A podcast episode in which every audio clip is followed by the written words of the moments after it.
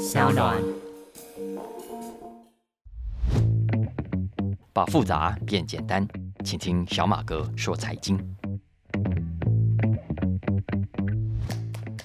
大家好，我是沈云聪，欢迎收听小马哥说财经。今天是每个礼拜二更新的《经济学人》时间。中广的老听众也可以在每个礼拜二上午八点钟的现场，透过中广 FM 一零三点三听我跟蓝轩一起来聊这一期的《经济学人》。今天我们要来介绍的是二零二三年三月二十五号出刊的最新一期《经济学人》杂志。我觉得这期杂志真的蛮好看的。应该怎么说？应该说最近的新闻，我我自己觉得蛮精彩。我不知道大家有没有类似的感觉？我觉得世界可怎么可以变化的这么快？呃，这么短的时间内就有这么多新的事情发生，然后每一件看起来也都跟我们接下来这三五年甚至十几二十年的变化有很重大的关系啊！你看，像这一集的《经济学人》里面，待会儿我会跟大家来谈的，包括芭比娃娃啦，它是从芭比娃娃来谈全球。产业供应链的变化的趋势，还有哈利波特啊，哈利波特最近有一个新的产品出现，大家有注意到吗？然后还有 TikTok 啊，然后还有 Game 整个 Game 的这个产业。这一期经济学有一个 Game 的专题，我非常非常推荐大家不要错过啊，继续听下去。那首先我还是要回头先讲这一期的封面故事啊，那封面主题叫做习近平时代中国的外交政策。那这个封面故事从新闻角度来看，当然非常重要，也是非常正确的。因为今年你看，才过了四分之一不到，中国就已经在国际政治舞台上丢出了两颗啊，我觉得是核子弹吧，至少是原子弹等级的炸弹啊！你看，把这个美国给炸到不省人事。第一颗呢，当然是之前喽，斡旋沙特阿拉伯跟伊朗建交，因为我们知道以前呢，在国际舞台上扮演老大哥啊，帮派老大。调和丁奶，然后维持秩序啊，鼓吹和平的，当然就是美国喽哈。然后美国就是世界霸权，没有之一。全世界的和平呢，啊，要看美国的脸色；中东的和平呢，要靠美国来斡旋。可是没有想到这一次，你看中东最重要的两个国家，哼，美国，美国呢，美国被闪一边去了啊，而是直接接受中国的安排，在中国的调停下，两个。重要的中东国家和平的握手建交，整个过程中，美国一点角色都没有。你看，哎，好歹也是以前的老大哥吧，至少可不可以？哎，中国啊，跟美国一起合作来促成中东和平啊，这样是不是比较好？没有，没有。这一次呢，美国好像整个都是路人甲、局外人、隐形人、透明人。你想想看，美国有多难看哦！而中国不但完成了美国一直没有办法完成的，让伊朗跟沙特阿拉伯坐下来握手的任务，而且在这一次的事情当中，也让全世界发现，诶，原来维护中东和平这件事情，好像可以不用靠美国耶。然后更多人就开始想了，哎，会不会搞不好过去就是因为美国才不和平的？你想想看，这种情况就像是啊，有一个人以前平常是一直跟你讲说啊，在某一个圈子他最重要了，他是灵魂人物，大家都听他的。结果有一天呢，你去参加他的活动，你会发现什么奇怪，参加的人根本没有鸟这个人，甚至还在骂这个人。相反的呢，去听另外一个人的话，去接受另外一个人的安排。呃，你想想看，这个人在大家眼中是不是变成一个说大话的人啊？我们在马来西亚说这种人叫大炮仙，他的脸要往哪里摆啊？我想现在的美国大概就是这种感觉，所以这阵子呢，你看对于沙特阿拉伯跟伊朗建交这件事情，都顾左右而言他，好像没有这件事情发生一样。可是我们都知道，沙伊建交绝对是二十一世纪史上最重要的外交事件之一。可是呢，在这个事件上，美国被狠狠的打了一个耳光。再来第二个，当然就是上个礼拜的中俄高峰会啊，习近平跑去跟普京握手啊，哈。那经济学人说。中国看起来这一次呢，又是在扮演和平使者的姿态了。中国要告诉全世界：第一，它可以让普京愿意坐下来和谈；你们这些说要和平的西方国家，到底要不要谈？第二，如果你们不要谈，那不就凸显了你们这些国家的双重标准吗？你们一方面说要和平，但是呢，却又拒绝和谈，然后呢，继续不断的提供武器给乌克兰，继续的对俄罗斯搞制裁。但我知道很多人因为。反正对中国不爽嘛，对习近平看起来就很不顺眼，对不对？所以呢，也就跟着美国一起来骂中国，然后呢，也都不太想去谈这两件大事。不过，我想大家如果常看国际媒体或者有朋友在国外的话，应该就会知道，其实老外对美国的外交政策并不是完全支持的啊，的确有很多人很挺没有错，可是呢，也有人对美国很感冒啊。你看，特别是从小布希二零零三年跑去打伊拉克之后，你看现在很多美国人自己都看不下去。那这一次经过这两个大事情之后，我想很多的欧美人自己都在思考：第一，未来的世界秩序，如果如果美国真的没有以前那么 powerful 了，如果真的换成让中国来主导。那会是一个什么样的样子？会是一个什么样的国际秩序？而这个国际秩序会比较好还是比较糟？第二，如果好，请问好在哪里？如果糟糕，又为什么？那其实已经要回答这个问题，相对的比较单纯，因为基本上都是美国人说了算了嘛。因为，因为我们。以前你看，包括台湾在内，我们都是看美国媒体的哈。国际的新闻也大多数来自美国的通讯社。美国呢，看起来也比较文明，对吧？讲话也很好听，也很得体，所以很多人都对美国，尤其美国的政治、美国的外交是心生向往，也非常崇敬的。可是现在很麻烦，你会看到美国讲的话越来越自相矛盾了。相反的呢，世界上除了美式的西方的通讯社之外，有更多非西方的通讯社。在社群媒体上也好，在主流媒体上也好，给大家带来完全不一样的观点。所以现在我们大家都可以看到两种南辕北辙的声音：有人很肯定中国啦，很看好中国啦；可是有人当然相反，一直反中，批判中国；相反的，很鼓励美国，希望国际秩序呢能够继续让美国人来当老大啊。所以对于这种人来说，他这次看到中国在国际政治上抛头露脸，是非常担心的。那《经济学人》，你看他这一期的封面故事书，应该可以感受到他属于很担心的这一派。那如果你想知道西方国家现在有多忧心，他们是怎么去看待中国在国际舞台上的崛起，在外交上越来越重要的角色，那大家可以去找这一期来看。因为呢，《经济学人》自己也已经发现了，全世界现在支持中国的国家多到超乎西方国家的想象。比方说，这次乌克兰跟俄罗斯的战争。虽然美国跟欧洲都在制裁，对不对？都在呼吁啊，全世界大家一起团结。结果呢？结果大部分的国家都在装死。经济学人说，西方国家之外，全球现在有超过一百个国家都没有在全面制裁俄罗斯，顶多呢做做样子，说说几句谴责的话而已。也就是说，中美现在已经正式站到外交舞台上了。然后美国连续挨了两记重拳，好，接下来他怎么可能乖乖的？不反击呢？美国一定会反击的，只是接下来要怎么反击，会使出什么招数？那身为观众的我们又要怎么去看接下来这一场战局呢？啊，那这一集的封面故事，我想在中俄高峰会之后为大家留下了一个重要的历史记录，大家将来有兴趣可以回头再看一看，到时候的发展以及今天经济学人是怎么看这件事情的。那我就不再多谈了。大家如果有兴趣，也可以去听我跟蓝轩对谈这一期的内容哦。那我接下来要谈的，也是我最推荐这一期的内容，不是封面故事，而是另外几个很有趣的财经话题。那首先，我先讲一下它的 business 栏目的头条，因为这是这个礼拜另外一个重要的国际新闻，也是另外一个科技界、财经界的大事。这个事情当然就是 TikTok 了，因为 TikTok 的 CEO 周受资出席美国的国会听证会啊。那关于这个听证会，网络上大家应该有兴趣就会去看的很多。那你有看就可以，哎，也顺便学习一下人家美国参议院是怎么样去问问题的，然后在台上的周受资又是怎么样去回应他，然后为什么有一些问题他可以侃侃而谈，有些问题呢他不回答就是不回答。有时候我们常常会面临某种的质疑跟质问的时候，尤其是啊高高在上的国会议员，对不对？啊，你问什么？Yes or no？你给我回答。呃，我们常常就会啊，那就回答吧，Yes or 或者是 No。但是你去看看周受之，他常常对于很多的问题，他只说他要讲的答案，他不会随着参议员起舞。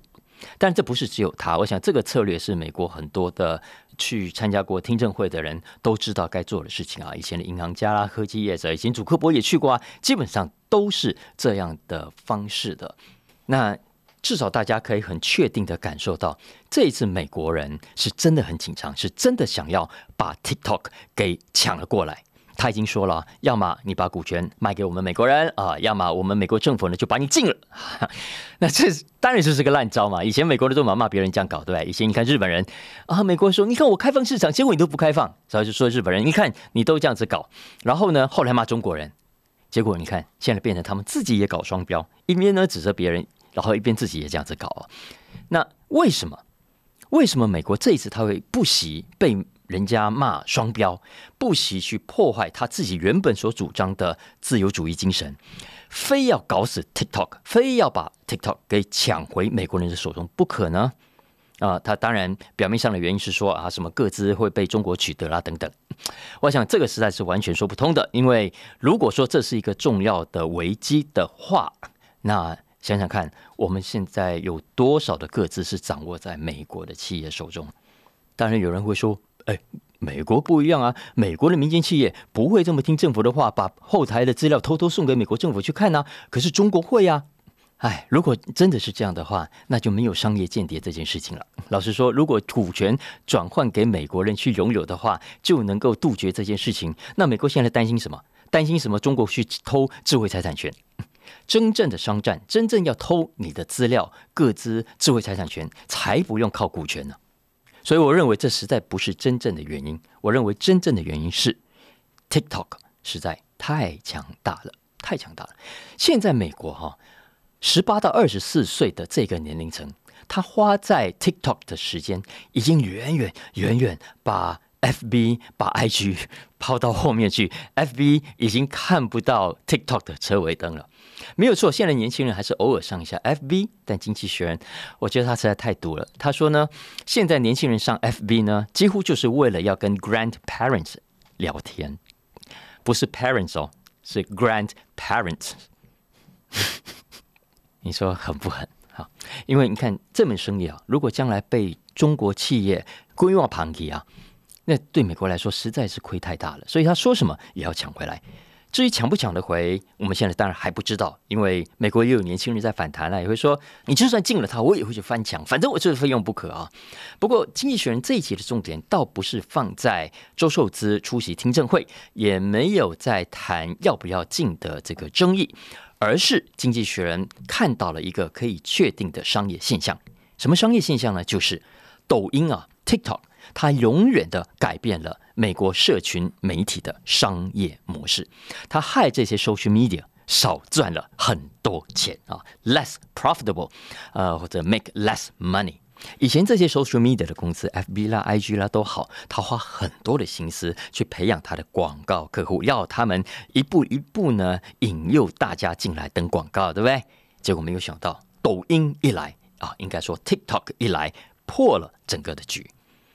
为什么这么说呢？来，经济学人这一期就是这样子分析的，因为他认为 TikTok 的这种短片的模式，首先在本质上是非常不利推播广告的。比方说，好了，我们看 YT，你看 YT 五分钟哦，少则可以有一两个广告，多则搞不好两三个、三四个的说不定啊。你看开头一个，结尾一个，中间可能再插一个，一个带两个。你如果是滑 IG 或者是滑 FB，这五分钟啊，你可能可以看到十几、二十则广告都说不定。但是呢，在 TikTok 上，在这种短片的模式上，你没有办法看到这么多的广告。再来第二个，大家不知道你没有发现啊？当我们看一个比较长的影片的时候，比方说 YT，我们看那个五分钟、十分钟、十五分钟的影片的时候，我们作为 users 是显得被动的。但是相反的，当我们看的是短片的时候，我们会怎么样？我们会比较主动。因为手指必须滑嘛，好，看完这个，哎，这个短片我不怎么喜欢，就往下滑了。看完这个就往下滑，所以我们会比较有意识的去主动。而在这种主动的情况底下，我们比较不容易去点进我们不喜欢的广告，不像在。被动的情况下，你看，就像我们看电视啊，或我们就算看 YT 好，也是一样，看十几二十分钟，有时候我们就懒得动了，我就让广告播完算了，或者哎多看个几秒，然后哎也许真的有兴趣，我就会点进去。所以啊，在比较长的影片模式的环境下，在传统的 social media 的文字形态或者影像时代的模式下，我们比较容易点进去广告，也就让这些平台可以赚到比较多钱的机会。可是，在看短片的时候，叶子比较不容易从我们的点阅上去赚到他要的广告费。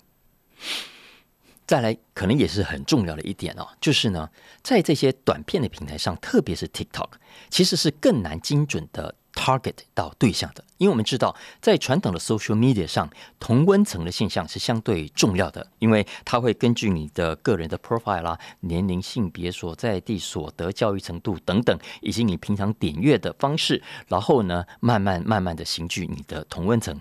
而一旦你的同温层成立之后，它要 target 你就相对的比较容易。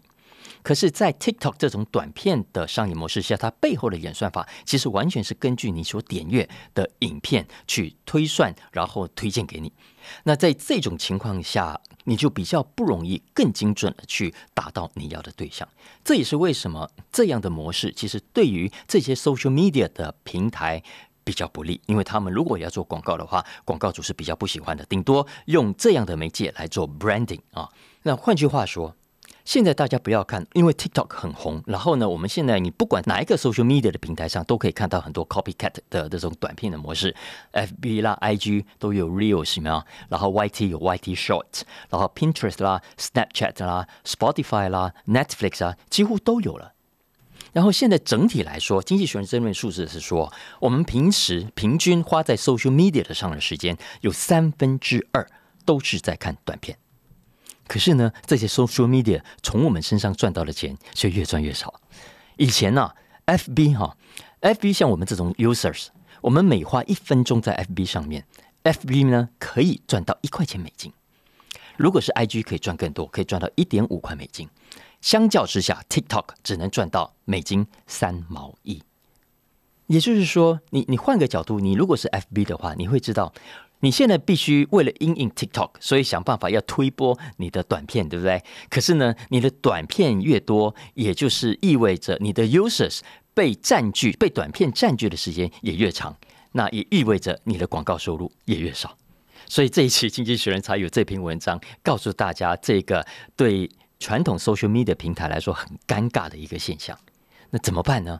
不知道，目前看起来好像也只能硬着头皮拼下去。那有人是比较乐观的，因为他们认为现在的这种短片的商业模式，也许还属于未成熟的状态。因为很多 social media 在前几年，老实说也都是这样，广告比较少是正常的。但是未来随着这个模式渐渐越来越成熟之后，呃，能够插入广告、能够卖广告的机会也会越来越多。你看 Meta 底下的 FB 啦、IG 以前也都是这样子的。所以如果假以时日的话，也许以上讲的这个问题可以获得有效的改善，也说不定。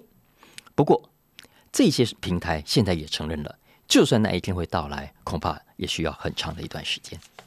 那这是这一期的 Business 的头条，大家有兴趣可以去找来看。接下来呢，我快速讲一下另外两个我觉得超级超级好看的娱乐产业的话题啊。第一个呢是关于芭比娃娃，芭比娃娃。那为什么要讲芭比娃娃呢？是因为接下来今年暑假的电影会有一个强档的影片，就是真人版的芭比娃娃。那如果这个电影是成功很卖座的话，那很可能就可以带动 Mattel 周边系列的商品。对 Mattel 来说，这是非常重要的一个电影，因为我们知道，在过去几年，Mattel 有一度很惨哦，因为他的大客户，他最大的客户迪士尼皮袍别抱哦，去去去跑去跟 Hasbro 合作，然后就就抛弃他了。所以啊，那一段时间 Mattel 非常惨，他四年之内换了三个 CEO。但是幸好后来啊，Disney 又回来了，所以这一次呢，这个电影看看有没有办法帮助 Mattel 再度的恢复往日的荣光。不过这一期《经济学人》也同样，他只是从这个角度去切入，他不是要谈电影，也不是谈影评，而是从 Mattel 这家公司这段时间来的经历来切入全球供应链的变化。为什么呢？因为《经济学人》说。其实，Mattel 是现在全球企业新时代供应链的重要的缩影。因为我们知道，现在所有的企业，尤其是跨国企业，都面临了三个重要的挑战。第一个挑战呢，是消费市场的需求越来越难掌握，今天红的，明天可能就冷掉了。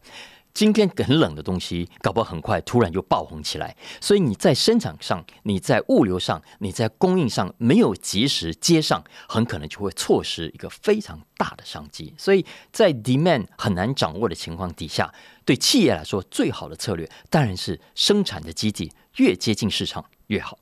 再来第二个，经营环境的变数现在也越来越多了，从土地啦、薪资啦、劳工意识啦等等啊，说变就变。这其实是对很多跨国企业非常伤脑筋的问题。第三个，我们都知道了地缘政治上的不稳定，造成的结果是，现在很多的企业都必须在 global 跟 local 的供应链之间去做抉择。那我们现在看到很多的评论就会说啊，你看中美搞成这样翻脸哦，然后水火不容啊，井水不犯河水，所以呢，未来这些企业看起来都得选边站啊，那要么就跑到美国底下，要么跑到中国底下，总之必须二选一就对了。但经济学人他这一次从 Mattel 这个公司的案例切入，他告诉大家未必哦。未必是这么一分为二的，因为大家要知道，这些跨国企业当然都是非常聪明的公司啊，他们当然会因应自己真正企业上的经营需求去做他们最好的安排，而他们最好的安排呢，不是二选一，而是 both，而是两者兼顾。首先，对 Mattel 来说，美国市场重不重要？当然重要。你看，光是看每年的圣诞节有多少人买他的玩具是送小朋友，你就知道了。所以。这两年，Mattel 呢整合了它在北美的生产基地以及它的市场，它把几乎所有的东西都跑到墨西哥北部的一个城市去生产了。所以这个是它呃我们所谓 near shoring 啊，或者是呃 localization 的一个重要的指标。它要更贴近美国市场，它要更快速的去应应美国市场的变化。但是与此同时呢，它也没有放弃它的全球市场，所以。它现在很有趣哦。我们刚刚讲，它主要的生产基地在墨西哥，对不对？可是大家知道吗？它在墨西哥生产的是芭比娃娃以外的其他周边的玩具。芭比娃娃本身就是这个美美的金发啦，呃，黑发啦，不管什么头发，不管什么肤色的芭比娃娃呢，并不是在墨西哥生产的，而是在哪里呢？而是在亚洲，在亚洲继续它的印尼工厂以及中国工厂生产。为什么会这样子呢？当然就是因为他看到了不同的生产策略所面临的限制。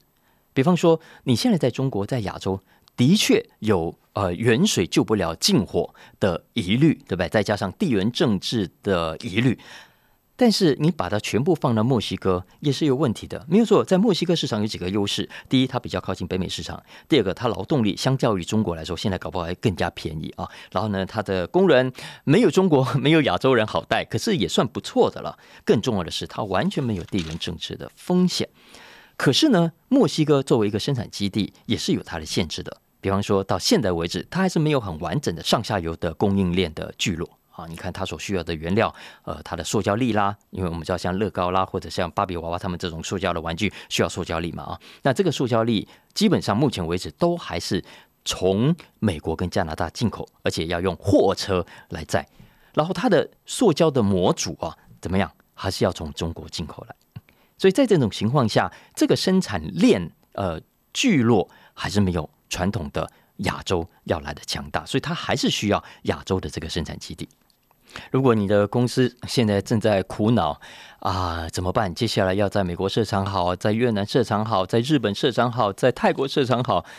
诶，参考一下这篇文章，你就知道很多人都可能觉得必须哇二选一，但也许未必。实际上，我们可以选择的方向是很多的。你如果向这些跨国大企业学习，你去看他们的布局的话，可能可以可以给大家来带来一些不一样的参考。那除了芭比娃娃之外，哈，另外一个是哈利波特了。华纳兄弟上个月推出了另外一个新的哈利波特系列，叫做《霍格华兹的传承》。霍格华兹的传承两个礼拜之内海捞了八亿五千万美金，成为华纳兄弟旗下哈利波特系列产品当中第二高的纪录。那大家有听过霍格华兹的传承吗？我猜想很可能没听过，因为没听过有这部电影，也没看过有这部影集。对，因为它不是电影，也不是影集，它是电玩，它是 game。你看，过去华纳兄弟电影公司，它要靠电影、影集、电视来赚大钱，没有想到这一次帮他赚到大钱的，都不是以上的这些，而是电玩。所以啊，这一期的《经济学人》非常非常推荐大家，它有个 special report，谈的就是 games。总共有前面 Leader 一篇文章，跟 Special Report 里面八篇九篇文章来介绍这个成长超级快的大生意，过去这十几年来的改变，以及它未来可能发展的趋势。那这九篇文章真的非常有意思。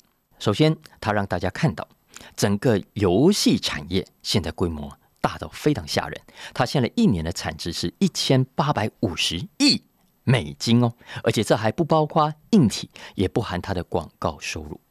这一千八百五十亿是什么意思呢？这等于传统戏院产业的五倍，而且呢，也比什么 Netflix 啦、Disney Plus 啦这些串流产业高出了百分之七十。去年全球有超过三十二亿人口玩过 games，相当于全部人口的百分之四十。当然，这个数字涵盖了搞不好你我这个玩过一下下、玩过一次，不是很大量的玩的人。不过，anyway，总之这个数字大家可以理解。真的，现在游戏在你我的生活当中已经是越来越常见、越来越普遍了。尤其是在新兴国家，据说啊，有三分之二的人口都多多少少有在玩 games。为什么会有这么大的发展呢？因为第一个科技，以前你要玩 games，你要去买任天堂对不对？买这些机器才有的玩，但现在不用，你只要有手机都可以玩，你只要有电脑上网都可以玩。再来第二个，游戏业的商业模式现在也推陈出新。以前呢，他们比较觉得要将本求利啊，对不对？哪有让你免费玩的道理？所以呢，你就算玩线上游戏，要么你就得付费，对，要么你就得氪金啊。你不想氪金，不想付费啊，看广告，看广告，你看了之后广告，他可能就送你一点东西之类的啊。但是呢，现在这些游戏业者哇，很多都是先让你免费玩。免费玩了，让你上瘾，让你上钩了再说。所以呢，这样的策略也养出了一大票的玩家。嗯，再来第三个也很重要的，现在很多的游戏产业都怎么样？平台化了，都推出了订阅制了，所谓的 Game Library Subscription。那你看 Xbox 啦、PlayStation 啊，现在都有推出这种订阅制，据说占整个 Games 的七趴左右啊，百分之七。你可能会说啊，才七趴都不到百分之十哦，占比不算高。但是它的成长非常的快，你看以微软微软的 Game Pass 啊，它现在有两千五百万会员，subscription 订阅制的啊，就占了差不多有六成。当然，这种订阅制推出也不是都成功了，也有很多失败的。你看 Google 的这个 Stadia 搞了三年，现在就收摊了。可是就算有失败的，整体来说啊，经济学人说，很多的玩家啊，慢慢改变了他们玩游戏的习惯，而一旦他成为订阅制的会员跟客户之后，哇哦，他花的时间会更长，他玩的游戏也会更多，也会更容易掉在游戏的世界里面。那这一整个改变了游戏产业的面貌。这一整个专题很多文章，我整理了，帮大家整理一下几个重点啊。首先呢，你从这个专题里面可以看到，玩 game 的人啊，玩 game 的人的人口结构已经改变了。以前玩 game 的男生还是女生？男生多嘛？现在呢，据说先进国家大约有一半的玩 game 的人是女生。然后玩 game 的年轻人还是中老年人？我想以前大家都知道都是年轻人嘛，但是现在 no no，买游戏机的人，经济学人说，三十五岁到四十四岁的这个年龄层，他拥有游戏机的比率哈，还高过十六到二十四岁的人。然后更有意思的是，现在五十五岁到六十四岁的人口当中哦，先进国家有一半的人都在玩 game。所以你不要看以前五十五到六十四岁，如果他已经接近退休或者准备退休或者已经退休了，可能怎么样？就是公园散步啊、健身作为休闲活动，对不对？不，现在很多可能可能还是在在运动哦，可能还是在公园，可是也同时花时间在玩 game。这这其实是一个非常重要的人口现象，而且要注意哦。我们刚刚讲中年人拥有 game 的这个 console 这些机器的比率高过年轻人，对不对？可是这不代表年轻人不玩，只是说中年人玩的更凶。事实上，年轻人现在更加玩 game，比率更高了。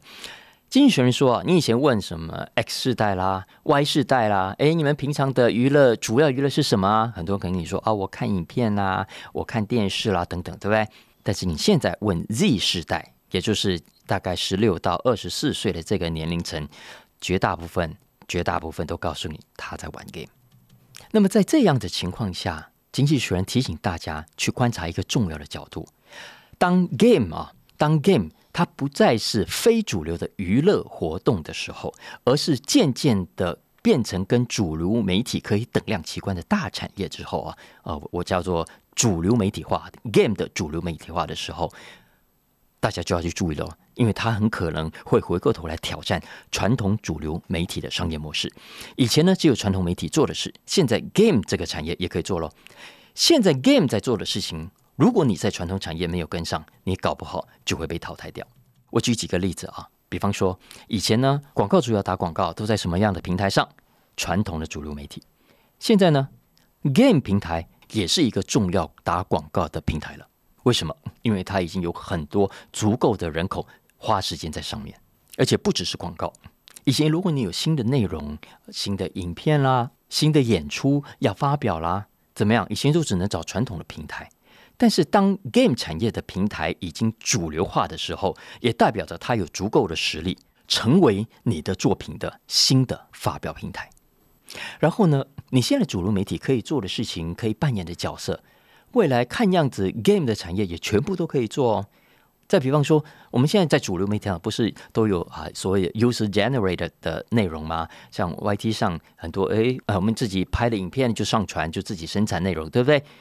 未来的游戏也是，所以现在在 YT 上啊，呃，没有错，第一名的类型仍然是音乐，可是呢，第二名已经是 game 了。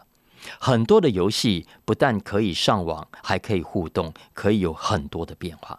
然后我们身为消费者，很多的活动也是以前就只能求助于传统的媒体，现在呢，game 可能还更有用也说不定。我举个最典型的例子，健身运动好了，你想要健身，想要运动，以前都怎么样？看电视啊，就电视上有人健身运动玩某图某对不对？跟着做。但现在呢，有没有发现很多人是用 game，跟着 game 来做，跟着 game 的器材跟指引来做。所以大家往下去发挥联想，还有哪些事情是传统媒体过去所擅长跟做的，未来渐渐可能就算不是被 game 平台给取代掉啊，也是会被 game 平台给瓜分掉的事情。然后不要忘了，game 不只是 game。这一期的这个专题还点到了两个重要的外溢效应，第一个外溢是硬体的，第二个外溢是软体的。硬体的效应是一个非常大的商机，因为我们都知道玩 game 玩到最后哈，你最顶级的玩家都怎么样，都需要最顶级的配备，高解析度的电视啦、电脑荧幕啦、机台等等。所以，就像过去的人，因为看电影、看电视，哇，需要更大的享受，对不对？所以要怎么样？Home theater 啊，这个 家庭电影院要添加很多的设备，要把它原本老旧的电视给换掉，原本他不满意的音响给换掉。所以，未来如果玩 game 的人口越来越多，然后年龄层越来越广，也代表着会有越来越多人为了玩游戏的需求而去汰换它的硬体。所以，硬体上大家觉得会不会是一个大的新商机形成？再来说软体。什么叫软体呢？我们知道以前有所谓的文化入侵嘛，啊，你看以前好莱坞搞电影这么多的文化商品外销，然后呢就就改变了很多国家的年轻族群消费者的消费心态，所以呢就会被洗脑，有没有哈？现在呢，现在除了电影、除了电视、除了媒体之外，看起来 game 也是一个文化入侵的武器，只是这一次差别在哪里呢？差别在于以前啊，好莱坞真的是打遍世界无敌手，对，大家都喜欢看好莱坞的这些热门片，所以呢，大家好像都都对美国文化很向往。但是在 game 的产业里面，在 game 的世界里面，不再是美国独大哦，中国才是很可怕的对手。所以意思是说，未来如果有文化入侵的威胁的话，这个威胁不会只来自好莱坞，而是会同时来自中国。你看，我们在娱乐产业之外，在国际政治上，在外交上，中国已经让美国很头痛了。如果在文化力量这件事情上还被中国给取代的话，你可以想象美国还会采取什么样的手段来反击？好了，这个专题很长，鼓励大家去找来看啊。总之，他要告诉大家的是，从 Fortnite 到 Wordle 啊，这两个大家应该很熟悉的游戏啊。Game 啊，它已经成为了真正的大众媒体。经济学人认为，就像过去的电视、过去的报纸跟过去的广播，我觉得很讽刺。你看，以前的电视、报纸跟广播，现在反而成为小众媒体啊。但倒过来，Game 呢，反而成为大众传播工具之一。而当它成为大众传播工具之一的时候，它的发展也会大众媒体化。这就是为什么大家现在看看，只要是大企业哦，只要是大企业哦，都不敢忽略。Game 这个领域，全球十大科技公司里面有七家都有做 Game 的生意。呃，你看 Facebook，你看 Microsoft，你看 Google，大家都在做。因为 Game 不再只是 Game，而是另外一种新的软实力的诞生。以上就是今天的小马哥说财经经济学人特别集。那希望大家喜欢今天的话题喽，帮我按下订阅跟评分五星。那也拜托大家帮小马哥分享跟推荐给更多亲朋好友，大家一起来收听。那如果大家有相关的需求，也欢迎透过文字栏讯息里面的粉砖跟连接跟我们来互动。OK，明天见，拜拜。